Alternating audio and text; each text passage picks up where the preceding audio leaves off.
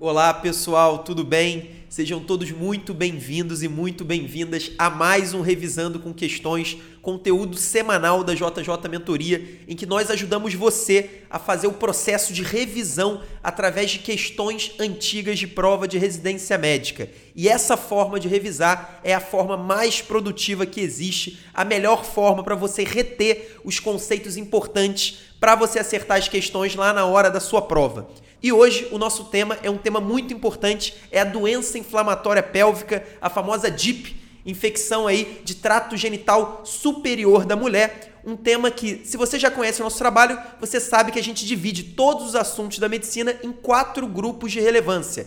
Existem os assuntos de relevância muito alta, relevância alta, relevância média e relevância baixa. E aí, se a gente considerar a DIP, a doença inflamatória pélvica, como um único assunto, então se a gente separar todas as outras infecções, é, infecções sexualmente transmissíveis da doença inflamatória pélvica, só a DIP ela está no segundo grupo, no grupo de relevância alta para as provas de residência médica. Então, tá no grupo do, tá no segundo grupo de assuntos que são mais cobrados em prova de residência médica, mesmo sendo como se fosse um subtópico. Na verdade, a DIP, ela funciona como um subtópico dentro das doenças sexualmente transmissíveis e mesmo assim, ela tá no grupo de relevância alta. Se a gente juntar a doença inflamatória pélvica às outras infecções sexualmente transmissíveis, aí com certeza está no primeiro quartil de relevância muito alta Inclusive seria estaria entre os três temas mais cobrados da ginecologia. Então, mais importante até do que a incidência da DIP nas provas de residência médica, que está no segundo grupo, é uma incidência alta. Mais importante ainda, é um assunto pequeno, um assunto que as pessoas erram muitas questões e elas erram muitas questões por não saberem todos esses conceitos que a gente vai falar hoje nesse vídeo. Eu tenho certeza que quem assistir até o final vai acertar todas as questões de DIP na sua prova de residência médica, porque são exatamente esses os conceitos mais cobrados e esses são os conceitos que mais confundem os candidatos na hora da prova. Então vamos começar a comentar a primeira questão. Essa é a primeira questão da Anne Higgs, prova lá do Rio Grande do Sul. Vamos dar uma olhada no enunciado. Esse é aquele tipo de questão que a banca cita várias afirmações e ela quer saber, no, no, gabarito, quais afirmações estão corretas. Esse tipo de questão a gente sabe que muita gente tem dificuldade, é uma questão que normalmente tem pegadinha, mas na hora da revisão, esse tipo é muito bom, porque a gente acaba revisando vários conceitos do assunto. Então vamos dar uma olhada. Em relação à doença inflamatória pélvica, assinale as assertivas abaixo. Vamos comentar afirmativa por afirmativa. A gente não tem por que olhar as opções de resposta, porque são exatamente quais afirmativas estão corretas. Afirmativa 1 deve-se à ascensão de microorganismos da endosservice, levando à infecção polimicrobiana do trato genital superior, sendo o gonococo e a clamídia os agentes mais comuns. Então, primeiro ponto, a DIP ocorre exatamente pela ascensão de microorganismos que estavam no trato genital inferior e que ascendem para o trato genital superior. E quando a gente está falando de trato genital superior, nós estamos falando da cavidade uterina, do endométrio, das tubas uterinas e dos órgãos e estruturas adjacentes. Então, a DIP nada mais é do que uma endometrite associada ou não a uma salpingite, uma infecção das tubas uterinas, e aí pode até se alastrar para outras estruturas, até mesmo para o peritônio. Então, essa é a DIP. E aí a gente sabe, é, esse é um conceito muito famoso, que a DIP é causada, é uma doença polimicrobiana, ou seja, é causada por vários micróbios. Só que, dentro de todos esses micróbios, isso inclui principalmente é, bactérias anaeróbias do, do trato genital feminino, de todos esses micróbios, existem duas bactérias que não são anaeróbias, que são consideradas os agentes etiológicos primários da DIP. Então, normalmente, além de várias outras bactérias, vai ter pelo menos uma dessas duas bactérias, que são exatamente o gonococo, a Neisseria gonorrhei e a clamídia, a famosa clamídia, que é a clamídia trachomate. Então, essas são as duas bactérias principais. A afirmativa 1 está perfeita, ela fala da infecção polimicrobiana do trato genital superior e o gonococo e a clamídia são os agentes mais comuns. Não há dúvida que a afirmativa 1 está correta. Agora, passando para a afirmativa 2, na presença de abscesso tubo-ovariano, o tratamento cirúrgico está indicado. Então, a gente está acabando agora pulando já para o tratamento, e esse é um dos CCQs, um dos conceitos-chave para a questão mais importante da doença inflamatória pélvica, é um dos que mais confundem os candidatos, que é exatamente a indicação de tratamento ambulatorial, tratamento hospitalar e tratamento cirúrgico. Então, existem essas três formas de tratamento da DIP e existem certas indicações. Nas outras questões, a gente vai se aprofundar mais nesse assunto, mas como já apareceu aqui, eu sou obrigado a falar que a presença do abscesso tubo-ovariano não é uma indicação de tratamento cirúrgico. Isso é muito importante, é uma pegadinha que as bancas não cansam de usar nesse assunto e você não pode cair. Abscesso tubo-ovariano é uma indicação de tratamento hospitalar. Então, se a paciente tem um abscesso tubo-ovariano, que é uma complicação típica da DIP, a gente não vai tratar ambulatorialmente, não vai fazer tratamento ambulatorial, mas não existe só por, pelo abscesso uma indicação de cirurgia. A gente vai internar a paciente e vai fazer antibiótico terapia venosa. Claro que se o abscesso romper, então o abscesso tubovariano roto ou um, o acesso tubovariano crescendo e refratário ao tratamento clínico, aí sim a gente vai, pode até ter que operar. Mas, inicialmente, e é o que vai cair na sua prova de residência médica, o abscesso tubovariano não é indicação de cirurgia. E aí, talvez, o ponto que mais confunda os candidatos é que existe outro abscesso que pode complicar a DIP, que é o abscesso de fundo de saco de Douglas. Esse abscesso, sim, só a presença do abscesso de fundo de saco complicando a doença inflamatória pélvica, já é indicação de cirurgia. Então, abscesso tubo-ovariano, indicação de tratamento hospitalar com antibiótico venoso. Abscesso de fundo de saco de Douglas, aí sim, indicação de tratamento cirúrgico. Depois a gente vai falar mais um pouco sobre as indicações de tratamento hospitalar, ambulatorial e cirúrgico. Então, a afirmativa 2 está errada. Não há indicação de tratamento cirúrgico na presença do abscesso tubovariano. E aí vamos passar então para a afirmativa 3. O tratamento do parceiro é obrigatório, independentemente da gravidade do quadro que a paciente apresentar. Sim, o tratamento do parceiro é obrigatório. E aí uma dúvida que muita gente tem, qual que é o esquema terapêutico do tratamento do parceiro? Basicamente, a gente vai fazer antibiótico terapia voltada para as duas bactérias causadoras, duas bactérias primárias, causadoras primárias da doença inflamatória pélvica. A gente vai tratar gonorreia e clamídia. E aí, mais do que você saber, do que você decorar o tratamento do parceiro, você precisa saber, você precisa conhecer os antibióticos que a gente vai usar normalmente para o tratamento da clamídia e do gonococo. Sabe por quê? Porque a clamídia e o gonococo não vão aparecer só na DIP. Eles vão aparecer em várias infecções sexualmente transmissíveis e até em doenças que não são do trato genital. Então é muito importante a gente conhecer, a gente dominar a antibiótico terapia que a gente usa tanto para o gonococo quanto para a clamídia. Primeiro ponto, gonococo antigamente, até alguns anos atrás, o principal antibiótico ambulatorial que a gente usava para tratar infecções pelo gonococo era a ciprofloxacina. Então, normalmente a gente trataria o parceiro com a cipro. Só que, infelizmente, começou a aumentar a taxa de resistência do gonococo à ciprofloxacina e outras quinolonas. Então, o, o gonococo se tornou resistente e atualmente vários estados e o Ministério da Saúde por si só, ele não recomenda mais o tratamento do gonococo com a ciprofloxacina pelo alto índice de resistência. Então a gente não usa mais a ciprofloxacina. Atualmente, o antibiótico que a gente vai usar para praticamente qualquer infecção pelo gonococo é o ceftriaxone. Então a cefalosporina de terceira geração intramuscular a gente vai usar para tratamento do gonococo. Então, nesse caso, um dos antibióticos é o ceftriaxone. E aí passando para a clamídia, a clamídia tracomate, aí você vai pensar em duas classes de medicamentos. O primeiro é a classe das tetraciclinas, e aí a gente vai usar normalmente a doxiciclina. Então a doxiciclina é uma medicação que a gente vai usar em várias infecções pela clamídia, inclusive na doença inflamatória pélvica. Vocês vão ver depois a gente vai falar sobre o tratamento, sobre o esquema terapêutico da doença inflamatória pélvica. A medicação que vai cobrir a infecção pela clamídia é exatamente a doxiciclina por 14 dias. No caso do parceiro, como a gente não precisa estender esse esquema terapêutico, é, não há a menor necessidade, a gente vai usar a outra classe de antibióticos que têm uma ótima ação contra a clamídia, que são exatamente os macrolídeos. E aí eu estou falando especificamente da azitromicina. Então a gente vai usar, nesse caso, para tratamento do parceiro, ceftraxone em dose única e azitromicina em dose única. Então esse é o esquema de antibiótico terapia para o parceiro de uma paciente com doença inflamatória pélvica, mas além disso, muito mais do que isso, memorize o tratamento da clamídia e do gonococo. Gonococo normalmente vai ser o ceftraxone, clamídia ou vai ser a doxiciclina ou a azitromicina ou outro macrolídeo, mas principalmente doxiciclina e azitromicina. Se você tiver esse domínio, você vai acertar várias questões questões que muita gente vai ter dificuldade,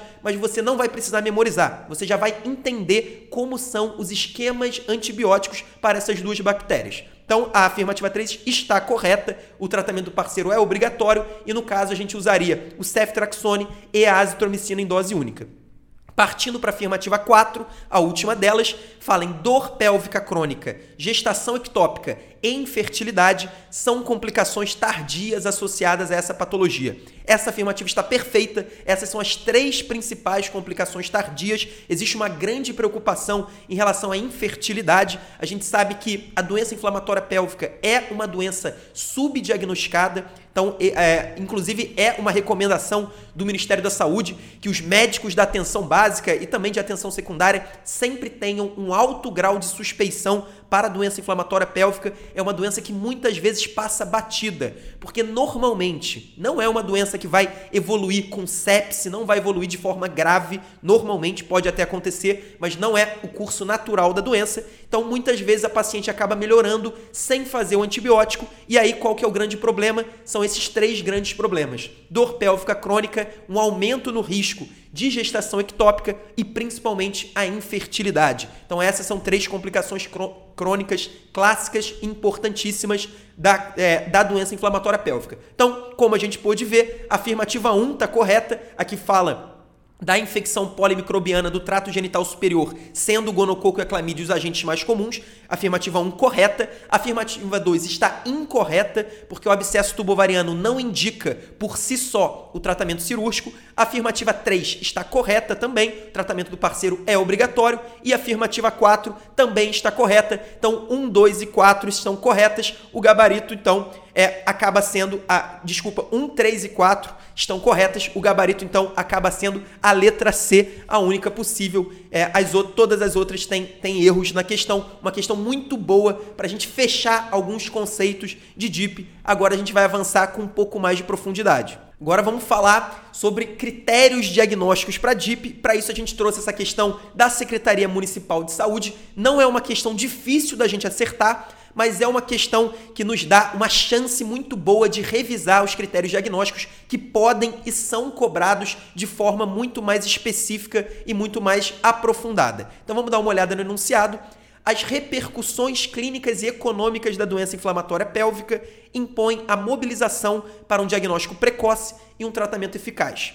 São critérios elaborados para o diagnóstico da DIP, exceto. Vamos dar uma olhada nas opções. A letra A videolaparoscopia com evidência de DIP. Letra B, evidência histopatológica de endometrite.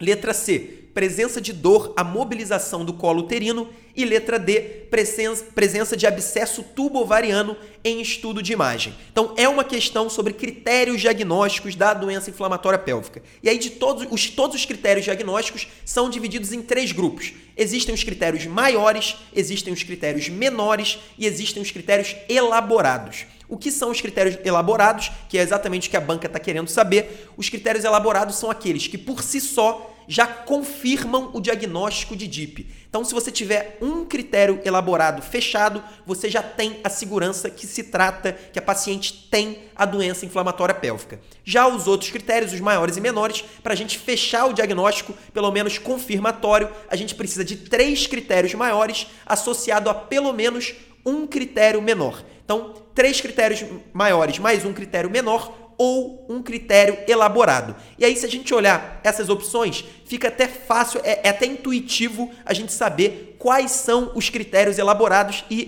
para nossa alegria, são exatamente três critérios elaborados. Então, a letra A tem videolaparoscopia com evidência de DIP. Esse é um dos critérios elaborados da doença inflamatória pélvica.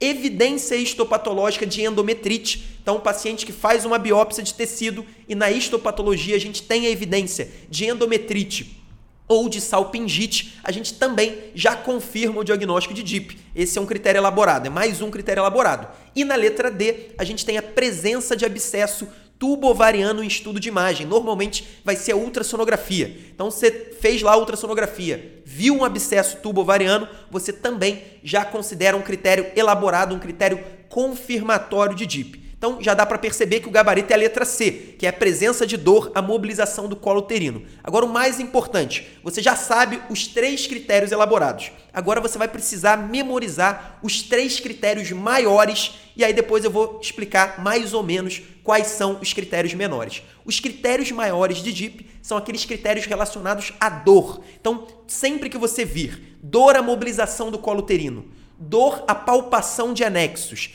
e dor em região hipogástrica, esses são os três critérios maiores da DIP. Então memoriza isso. Critério maior igual a dor. Critério elaborado é igual a isso aqui. É óbvio que é DIP. Então, videolaparoscopia com evidência de DIP, histopatológico com endometrite ou presença de abscesso tubo-ovariano na ultrassonografia ou outro exame de imagem, você já confirma DIP. Já os critérios maiores são as dores dor à palpação de anexo, dor à mobilização de colo uterino e dor em região hipogástrica. E aí, quais são os critérios menores? Os critérios menores são os que a gente considera outros. Eu não memorizaria todos os critérios menores se eu fosse você, é uma grande lista e dificilmente você vai precisar saber disso exatamente para acertar questões de prova de residência médica, a melhor forma de você saber quais são os critérios menores é exatamente por exclusão. Você já sabe quais são os maiores, você já sabe quais são os elaborados. E aí, quais que sobram? Febre, é, leucocitose, aumento de PCR, aumento de VHS, conteúdo vaginal, então corrimento vaginal, conteúdo vaginal alterado, são exatamente esses os critérios menores para DIP. São os critérios inespecíficos, são os critérios que vão aumentar a probabilidade de uma paciente ter a doença inflamatória pélvica. Então, é claro que uma paciente com leucocitose, febre e aumento de VHS PCR são indicativos de uma infecção e é, é, possível que vai aumentar realmente a hipótese, a probabilidade da hipótese de doença inflamatória pélvica. Mas não é nada específico, podem ser outras infecções, outras condições podem causar febre. Então, pensa nisso. Os elaborados são aqueles que você tem certeza absoluta que é DIP, os maiores são as dores e os menores são aqueles basicamente sintomas, sinais e sintomas inespecíficos de infecção e de infecção sexualmente transmissível. Então, alteração no conteúdo vaginal, febre, leucocitose, aumento de PCR, aumento de VHS. Se você memorizar isso, eu tenho certeza que você vai acertar todas as questões que caírem sobre critérios diagnósticos, aquelas questões que a gente fica com medo, a gente pensa, nossa, eu nunca vou memorizar 500 critérios, critérios elaborados, critérios maiores, critérios menores, você não precisa. Memoriza os critérios elaborados, memoriza os critérios maiores, associa com as dores e deixa os critérios menores por exclusão, que eu tenho certeza que você vai acertar as questões. Então, nesse caso, o gabarito é a letra C. A presença de dor, a mobilização do colo uterino não é um critério elaborado, mas sim um critério maior para o diagnóstico de doença inflamatória pélvica. Agora, partindo para a terceira questão, uma questão da Unifesp, um enunciado bem pequeno, vamos dar uma olhada. Mulher, 18 anos de idade, queixa-se de corrimento cinza, de odor fétido há 7 dias, dor em hipogastro e febre há 2 dias. É usuária de DIL de cobre há 6 meses. Qual o provável agente etiológico responsável pelo quadro e qual a melhor conduta? Vamos dar uma olhada rápida nas opções. A letra A fala em Cândida glabrata, antifúngico, manutenção do DIL. A letra B fala em Clamídia trachomatis, antibiótico terapia e manutenção do DIL. A letra C fala em Actinomyces israeli, antiparasitário, retirada imediata do, do DIL. A letra B fala em Mycoplasma hominis, antibiótico terapia e retirada do DIL. E a letra E fala em vaginose bacteriana, antiparasitário e retirada do DIL. Então, o primeiro ponto dessa questão, a gente precisa chegar ao diagnóstico. Se a gente olhar uma paciente, 18 anos de idade, com corrimento e odor fétido há 7 dias, e principalmente dor em hipogastro e febre há 2 dias, a gente sabe que existe a possibilidade aí dela ter a doença inflamatória pélvica. E aí que muita gente erra, a pessoa acaba brigando com a questão e erra uma questão de bobeira. Porque a pessoa vê, tem toda a cara de doença inflamatória pélvica, mas ela pensa: "Ué, mas eu decorei os critérios diagnósticos. Eduardo acabou de falar que são três critérios maiores mais um menor ou um critério elaborado. E eu estou olhando aqui, se a gente olhar, a gente só tem a dor em hipogastro de critério maior, a gente tem a febre e o corrimento de critérios menores. Então não existe, a gente não fecha o diagnóstico de DIP. Só que a banca da Unifesp não está querendo o diagnóstico confirmatório da doença inflamatória pélvica. Não é isso que a banca está pedindo.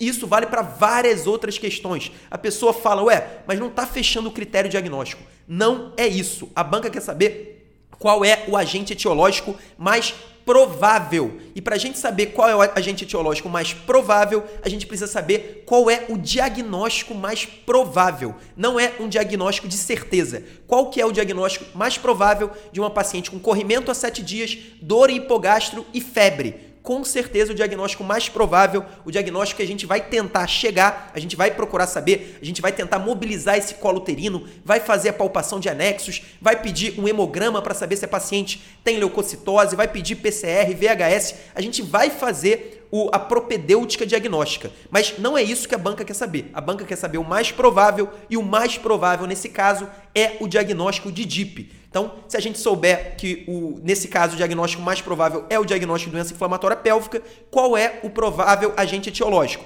Até existem aí algumas bactérias que podem fazer parte da infecção pela DIP. Por exemplo, o Mycoplasma hominis é uma bactéria que pode fazer parte dessa infecção polimicrobiana que é a doença inflamatória pélvica. Mas, obviamente, vamos usar o nosso bom senso. O agente etiológico mais provável, sem dúvida nenhuma, é a Chlamydia trachomatis. É a clamídia ou gonococo. Para nossa sorte, não tem o gonococo aqui. Inclusive, um detalhe: se tivesse o gonococo, a gente provavelmente marcaria clamídia. Isso é importante, nem todas as referências entram nesse mérito, não existe uma, um consenso em qual é a bactéria número um da DIP, mas se tiver se tiver questão de prova de residência, marca a clamídia, que é o que alguns autores vão confirmar. Então, se tivesse essa polêmica, marcaria clamídia. Para nossa sorte, não tem. Então, a gente já sabe que o gabarito é a letra B. Mas mais importante do que isso, eu queria falar sobre a relação entre a doença inflamatória pélvica e o dispositivo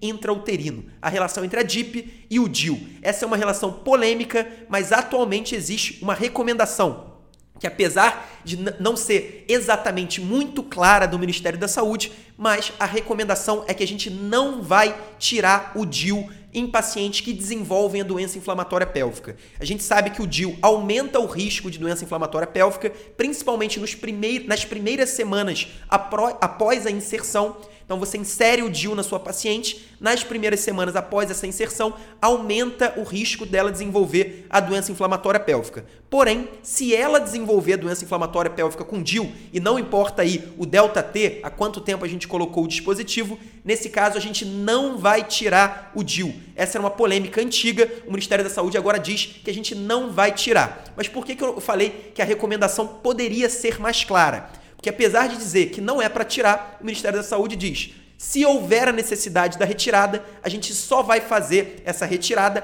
após a segunda dose do regime de antibiótico. Então, se houver necessidade de retirada do DIL, a gente só tira após a segunda dose. E aí, o que, que seria essa necessidade? Pensando na prova de residência médica, se aparecer uma questão como essa, paciente com DIL começou a ter sintomas de DIP, a gente não tira. Vai indicar antibiótico terapia e manutenção do DIL, como está na letra B. Agora, digamos que essa paciente começa lá o tratamento com antibiótico, seja um antibiótico é, oral, um tratamento ambulatorial ou antibiótico venoso, e depois de 48, 72 horas ela não melhorou ou até piorou o quadro clínico. Nesse caso, aí sim, a banca provavelmente está querendo nos dizer que existe a necessidade de retirar o DIL e aí, o um único detalhe, a gente só vai retirar após a segunda dose de antibiótico. De qualquer forma, isso é muito específico. O mais importante, você saber primeiro que o DIL é um fator de risco para DIP e aí um fator de risco principalmente nos primeiros 20 dias da inserção do dispositivo e segundo, se o paciente, se a paciente com o dispositivo, com o DIL, ela desenvolve a doença inflamatória pélvica, a gente não vai retirar pelo menos no primeiro momento, a gente vai tratar normalmente a paciente com antibiótico. Por isso, gabarito de letra B, correto, a clamídia trachomatis seria o agente etiológico mais provável entre, entre esses cinco. A conduta seria a antibiótico terapia. Inclusive, a gente até pode dizer que provavelmente seria uma, o tratamento ambulatorial, pelo menos a gente não tem nenhuma indicação de tratamento hospitalar nesse enunciado, e a conduta em relação ao dispositivo intrauterino seria a manutenção do DIL, não tem por que tirar, pelo menos por enquanto. Agora, para finalizar, questão da Unicamp, uma questão maior, principalmente com as opções com textos grandes, isso acaba dificultando o candidato. É muito importante a gente ter essa clareza para a gente não se perder em questões como essa. É claro que agora fazendo revisão com questões, revisando 4, 5, 10, 15 questões, é muito mais fácil do que na hora da prova. Na hora da prova são 100 questões, no caso da Unicamp são 80, né? São duas provas no mesmo dia, 80 num horário, 80 no outro. Então é muito mais difícil, é muito mais complicado a gente ter essa clareza. Por isso é fundamental que a gente se prepare através de provas antigas. Não é só fazendo questões, a gente precisa também fazer simulados provas na íntegra, marcando horário. Isso é fundamental, isso é uma coisa que eu falo sempre para os nossos mentorandos e para você que não é nosso mentorando, que está assistindo nosso vídeo, faça isso, não deixe de fazer simulados em provas na íntegra, senão esse tipo de questão acaba virando um desafio muito maior do que parece. De qualquer forma, vamos dar uma olhada no enunciado.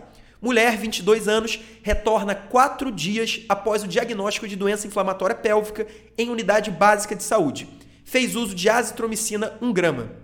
Queixa-se de piora da dor no baixo ventre. Relata mal-estar geral e episódio de febre não aferida. Ao exame físico, regular estado geral, frequência respiratória de 14 incursões por minuto, frequência cardíaca de 100, pressão arterial de 110 por 70, temperatura de 37,8. Abdômen, dor à palpação profunda de fossa ilíaca esquerda e descompressão brusca duvidosa exame ginecológico, secreção purulenta endocervical, dor à palpação dos anexos e mobilização uterina.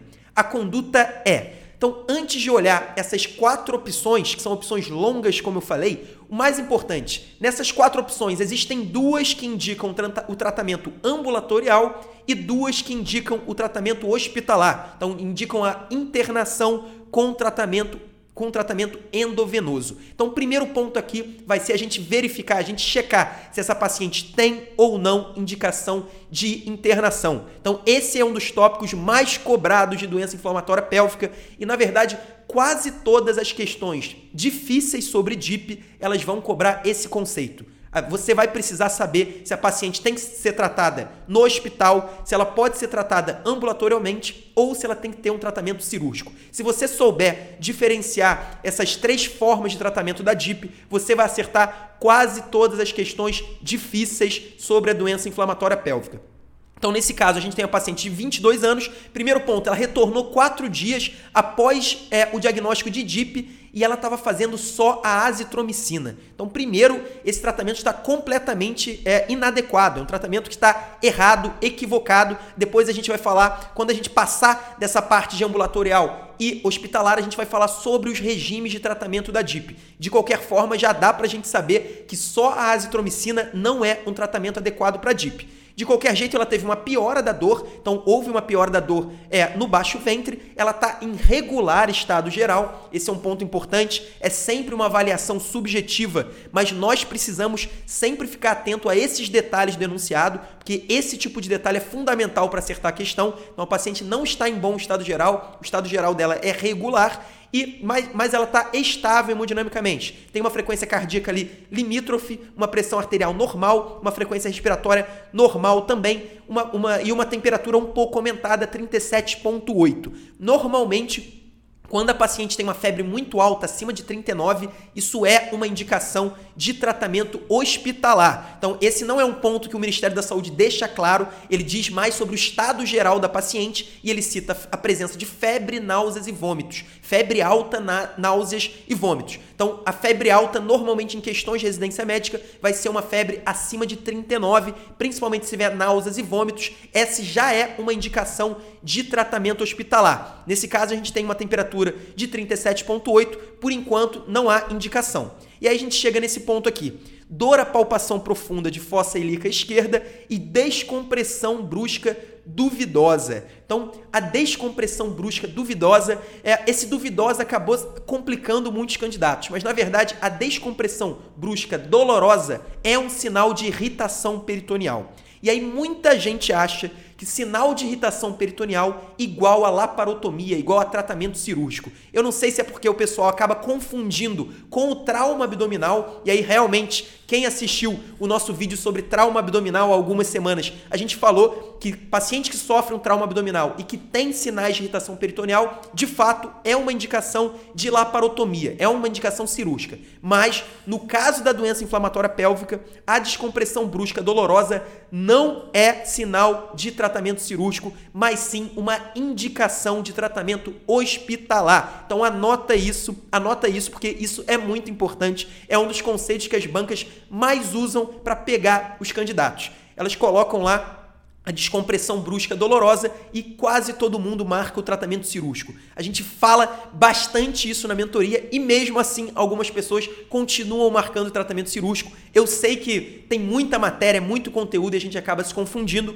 mas no caso da doença inflamatória pélvica, a descompressão brusca, o sinal de irritação peritoneal é uma indicação de internação e antibiótico terapia venosa, pelo menos no primeiro momento. É claro que se a paciente não melhorar, não melhorar após 24, 48, 72 horas, a gente tem, a gente tem indicação de tratamento cirúrgico, mas no primeiro momento, a paciente que chegou no seu consultório e você viu que ela tem irritação peritoneal, que ela tem uma descompressão brusca, dolorosa, nesse caso a gente só vai internar e vai começar o tratamento venoso. E aí se a gente somar essa descompressão brusca duvidosa esse duvidoso acabou prejudicando. Mas somando ao regular estado geral, sem dúvida nenhuma, a banca está implorando para você internar essa paciente. Então, a letra A e a letra C, que falam em tratamento ambulatorial, a gente não vai nem olhar para não confundir. Inclusive, vou pedir aqui para o pessoal da nossa edição tirar essas opções para ficar bem claro que a gente está na dúvida entre a letra B e a letra D, que são as opções que falam de tratamento hospitalar de internação.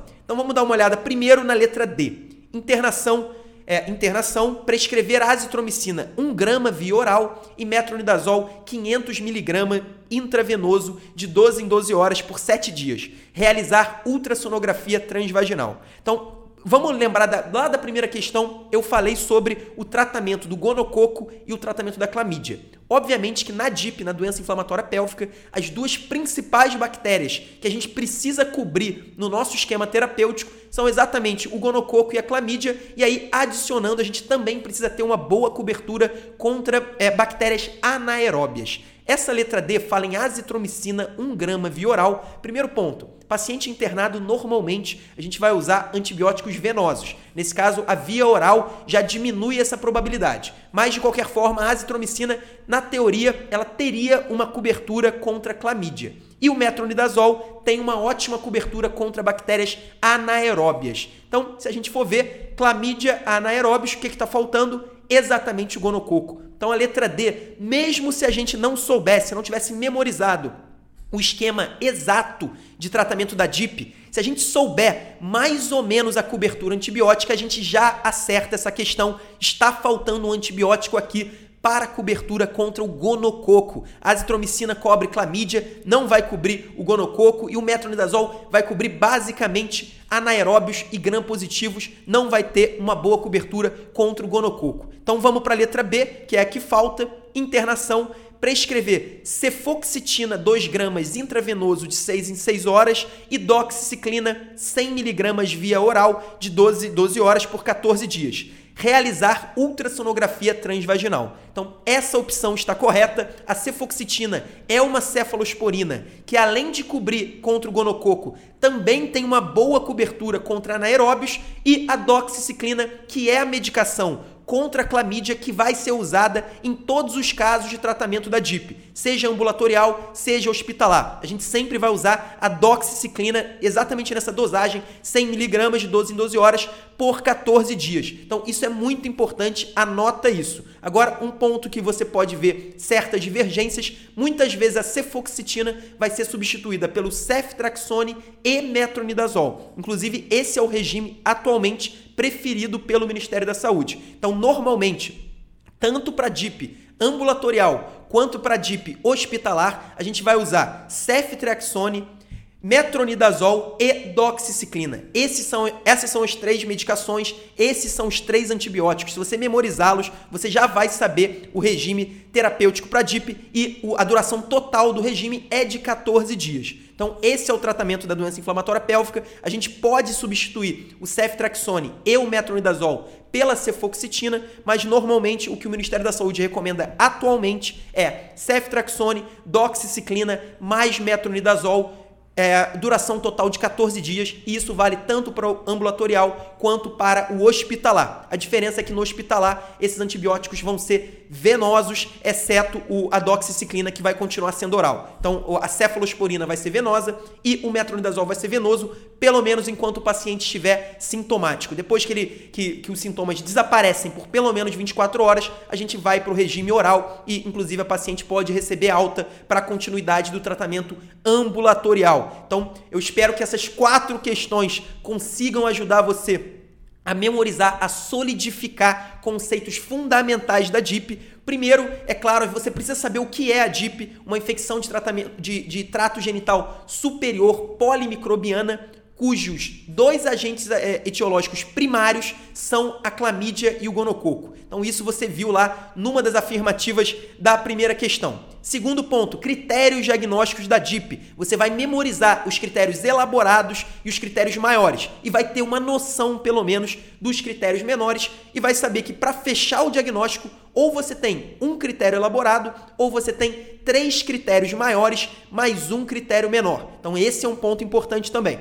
Depois, tratamento da doença inflamatória pélvica. O ponto mais importante, aqui que vão estar concentradas todas as questões difíceis sobre a doença inflamatória pélvica. O que, que você precisa saber? Você precisa diferenciar quando você vai tratar ambulatorialmente, quando você vai tratar é, no hospital, você vai ter um tratamento hospitalar e quando você vai precisar de um tratamento cirúrgico. Quais são as principais pegadinhas nesse ponto? Abscesso tubo-ovariano não é indicação de cirurgia. Sinal de irritação peritoneal não é indicação de cirurgia. Ambos são indicações de tratamento hospitalar. Abscesso de fundo de saco de Douglas, sim, aí sim é uma indicação cirúrgica. Inclusive, outra indicação hospitalar importante que a gente não citou é a gestação. Então, sempre que a paciente for gestante, a gente vai tratar no hospital, a gente vai internar essa paciente. E por fim, o esquema terapêutico. Você precisa primeiro ter uma noção sobre a cobertura antibiótica contra o gonococo e contra a clamídia, e segundo, você vai memorizar esse esquema terapêutico